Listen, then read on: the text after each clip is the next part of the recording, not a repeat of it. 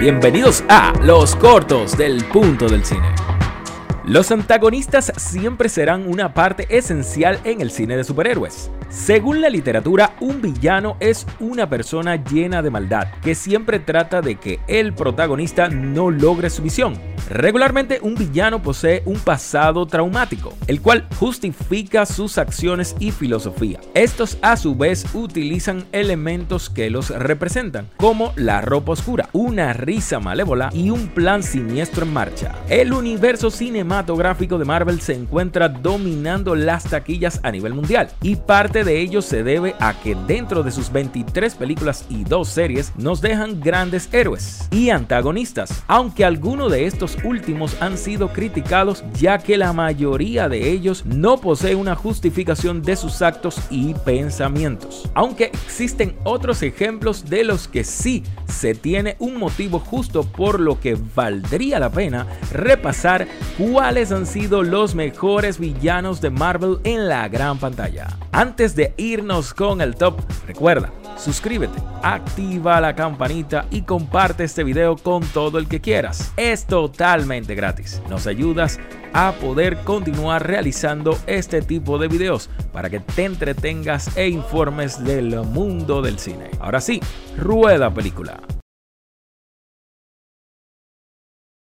En la posición número 5 tenemos a Red Skull. De los primeros villanos del universo cinematográfico de Marvel y un antiguo miembro de Hydra, Johan Smith, quien realizara pruebas en sí mismos con una variable del suero del super soldado, el cual lo transformara en el legendario villano. Él es uno de los villanos que no tiene excusa para sus crímenes, pero la interpretación de Hugo Weaving ayuda a que su personaje sea recordado como uno de los antagonistas de quien su máxima ambición reside en el control mundial.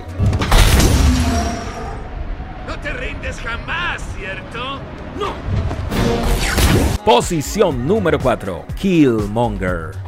Michael B. Jordan puede presumir el honor de que interpretó a uno de los pocos villanos del universo cinematográfico de Marvel que tiene un buen trasfondo, pues conocemos un momento de una niñez que dejó una marca en su vida. Como se menciona antes, la motivación de un villano lo es todo, y la de Eric Killmonger es que su padre fue asesinado por su propio hermano, por lo que busca venganza de la familia y de un país que hiciera que tuviera que crecer a su suerte y sin alguien que estuviera a su lado. Killmonger logró algo que muy pocos antagonistas causan en el público, y es que estos te amen y te odien a la misma vez. Esperé toda mi vida por esto. El mundo va a empezar de nuevo. En la posición número 3, Barón Zemo. Haciendo su aparición estelar en Capitán América Civil War, Zemo dejó una huella en el UCM que será muy difícil de borrar. Y es que, siendo un humano y sin ningún tipo de poder, armado solamente con paciencia e inteligencia, ocasionó que los Vengadores pelearan entre ellos. Bajo las características ya mencionadas, el personaje volvió con baile y todo a encantarnos en la serie Falcon y el Soldado del Invierno. Y aunque aceptó regresar a la balsa como prisión para recibir su castigo por los hechos ocurridos, es posible que en un futuro cercano lo veamos haciendo de las suyas.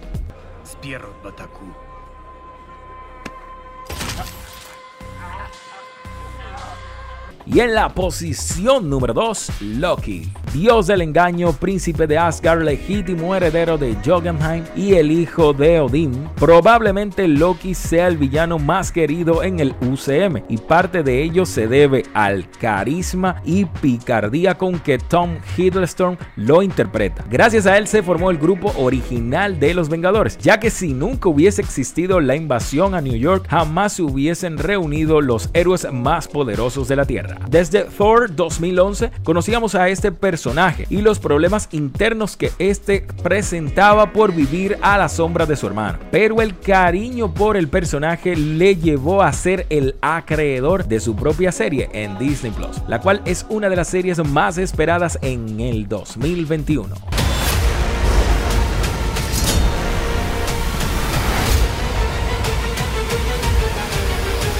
Thanos en la posición número 1. En los 10 años de Marvel Studios se festejaba el estreno de Infinity War y es aquí donde se nos mostró al único antagonista que venció a los Vengadores. Además sometió ejércitos enteros que se enfrentaban contra él. También es el único villano del UCM que logró su propósito y era recolectar las seis gemas del infinito y eliminar a la mitad del universo, sin importar lo que tuviese que sacrificar para lograr su misión. Y es que es difícil olvidar el silencio del complejo cinematográfico en el instante que ocurre la muerte de Gamora. Esto por los fines que llevaban a Thanos a cumplir su misión.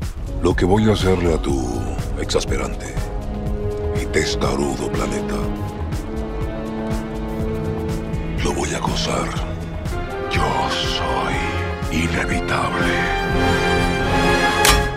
Y ahora te toca a ti. Y es que en la caja de comentarios vas a escribir el nombre de ese villano que entiendes. Debe estar en este listado de cuáles han sido los mejores villanos del UCM. Déjanos saber tu opinión y haremos un segundo video donde incluiremos todos esos villanos que comprendan ustedes deban estar en este listado. Si te gustó este contenido, recuerda, puedes ampliarlo en nuestra página web www.elpuntodelcine.com.